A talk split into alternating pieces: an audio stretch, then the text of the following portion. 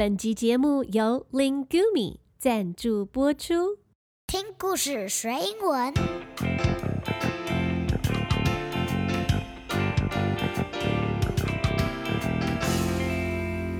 It's time for a story.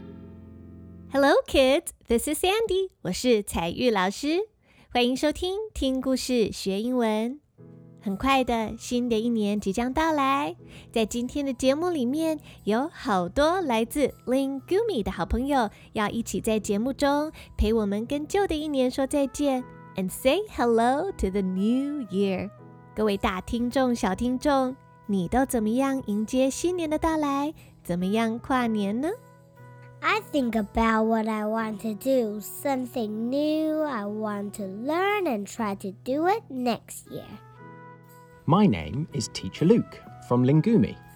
I live in England, and at New Year, I go into the countryside with my best friends, and we go on long winter walks and cook yummy, yummy food. This year, we might even have some fireworks. What about little kids? 今年啊，我跟 Lingumi 一起举办了一个征文活动，邀请小朋友写故事，让孩子的声音和故事登上我的 Podcast。所以今天呢，节目里面要播出三个小朋友自己创作、由 Sandy 老师改编的故事。但首先，让我们来听听看小朋友们喜欢怎么样庆祝新年呢？I like to eat yummy food with my families. I like to read stories about the new year. I like getting red envelopes. I like fireworks. They are so pretty.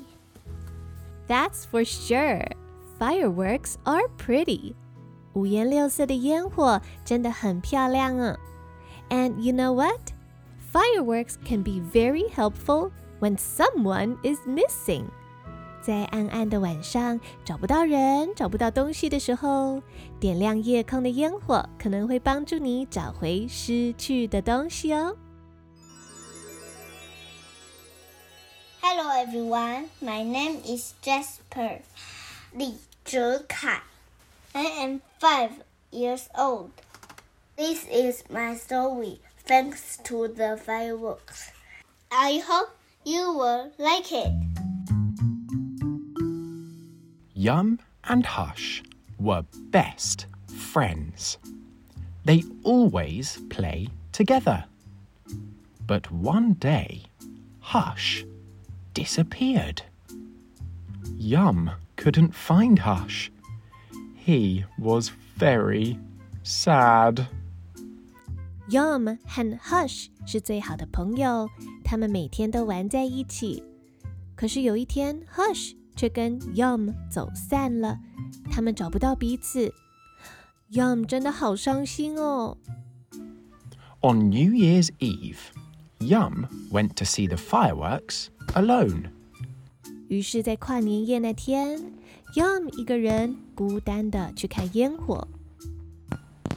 Fireworks lit up the night sky, and Yum saw his friend.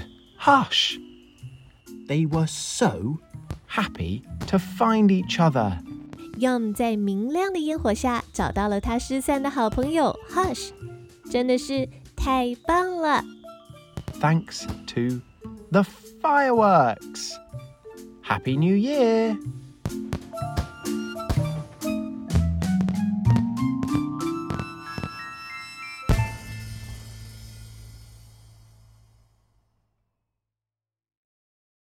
After welcoming the new year, year 2022, we will then celebrate Chinese New Year. 跨完年之后，很快的，我们就会迎接农历的过年，农历春节的来临哦。Hi, my name is Karen from Kaohsiung, Taiwan. Chinese New Year is coming. The cat is meowing. The dog is barking. Parents are setting off fireworks. Children are running around in the yards. Chinese New Year is so much fun. Everyone loves it. Yes, Chinese New Year is a lot of fun. How can you not love celebrating Chinese New Year? When I was a little girl, my favorite part is getting red envelopes. 在我还小的时候， 我最喜欢收到红包了。I like to go to my grandparents' house and just be with my families and have a nice dinner together. We call that 围炉。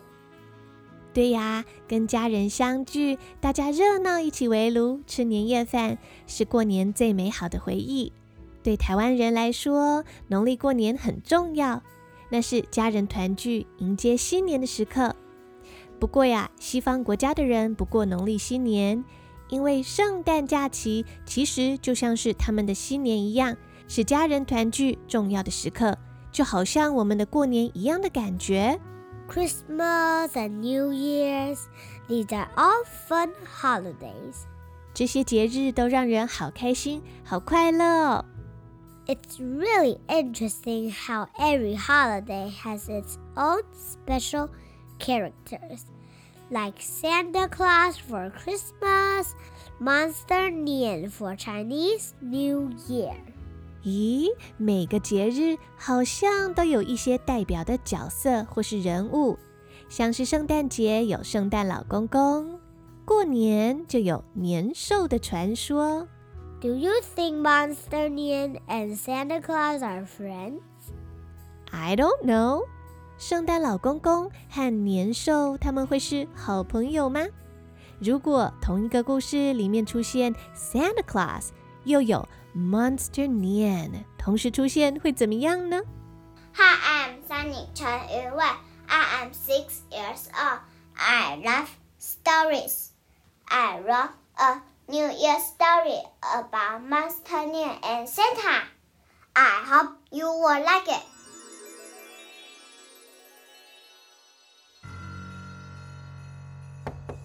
One New Year's Eve, I hear a knock on my door. Who is it? I'm Monster Nian. Ho, ho, ho. Oh no, a monster at my door. Should I hide? Should I run away? What should I do? I'm scared, but I open the door.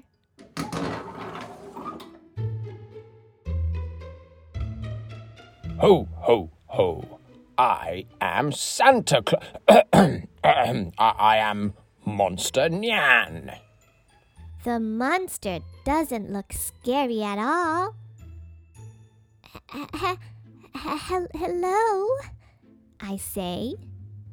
W- w- welcome to my my house. I'm here to wish you a holly jolly Christmas. Uh, uh, I mean, um, a happy new year. He gives me a big smile. He gives me a big hug. He even gives me a red envelope. I'm so happy. Then Monster Nian says goodbye. Ho, ho, ho. Merry Christmas. Happy New Year. Wait a minute. Is that Monster Nian or Santa Claus?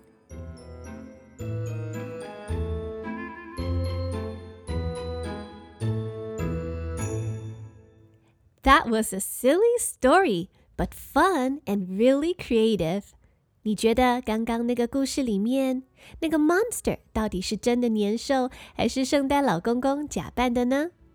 其实啊，故事就是这样，你可以用想象力去到任何地方，展开各种不可能的故事剧情。在二零二一年的最后一集节目中，老师也要感谢所有的大听众、小听众，陪着我又度过了一年。你们认真的听故事学英文，让我好快乐哦！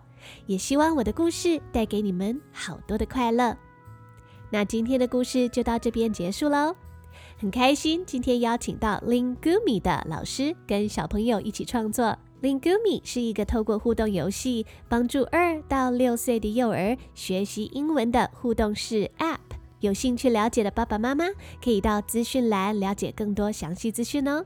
And I'll be back in the next episode next year。让我们一起跟今年说拜拜，向明年说 Hello。二零二二年，希望还能继续跟大家一起开心的听故事、学英文哦。It's time to say goodbye.